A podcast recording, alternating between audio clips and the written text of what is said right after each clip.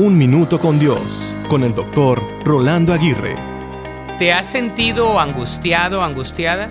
¿Has experimentado un sentimiento de angustia apremiante? Es más, ¿te sientes angustiado, angustiada el día de hoy? La angustia es desesperante, frustrante y agobiante. La angustia nos roba la paz, nos conduce a un sentimiento profundo de desosiego y nos puede llevar a sentir una gran desolación. Sobre todo, cuando surgen situaciones imprevistas, nuestras reacciones pueden ser muy diversas, pero el miedo y la angustia suelen estar presentes. Sin embargo, no debemos tener miedo de albergar miedo o angustia. Solo los necios no le temen a nada. Se ha dicho que hay dos fuerzas motivadoras básicas, la angustia y el amor. Otros dicen que es el miedo o el amor. Cualquiera y sea el motivo de nuestra angustia, debemos saber que sin miedo no puede surgir el valor ni la fuerza.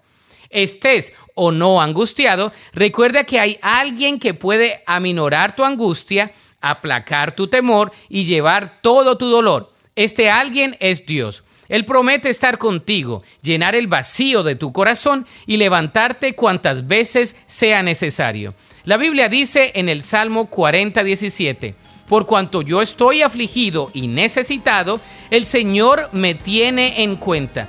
Tú eres mi socorro y mi libertador. Dios mío, no te tardes. Para escuchar episodios anteriores, visita unminutocondios.org.